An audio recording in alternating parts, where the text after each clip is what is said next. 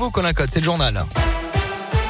Bonjour Alexis, bonjour à tous. Et à la une aujourd'hui, 5 ans de prison dont 3 avec sursis. C'est la peine retenue contre un père de famille originaire de Haute-Loire accusé de la mort d'un homme de 40 ans à Clermont en juin 2016 lors d'une violente bagarre. L'accusé invoquait la légitime défense. Il n'a pas été entendu par la justice. Un conducteur en état d'ivresse interpellé à Cournon dans la nuit de mardi à mercredi d'après la montagne. Son véhicule roulait à vive allure et plein phare. Les policiers ont tenté de l'arrêter, mais le conducteur a fait un brusque écart manquant de les percuter d'après la montagne. Il a été arrêté quelques rues plus loin.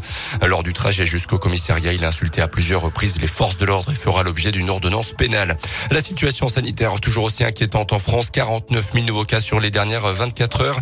Un premier cas avéré du variant Omicron a été détecté en région parisienne chez un voyageur de retour du Nigeria. Le gouvernement demande désormais aux voyageurs vaccinés ou non en provenance d'un pays en dehors de l'UE de fournir un test négatif de moins de 48 heures à leur arrivée sur le territoire.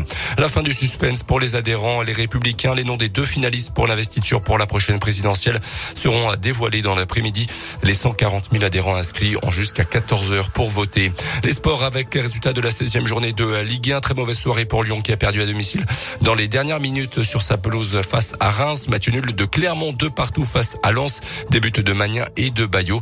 À noter également la défaite de Saint-Etienne à Brest. Et puis à retenir aussi le geste fort de la WTA, l'instance mondiale du tennis féminin. Tous les tournois en Chine sont suspendus en raison de l'affaire Peng Shuai. La joueuse de 35 ans avait disparu quelques jours en après avoir accusé d'abus sexuels un ancien haut dirigeant chinois.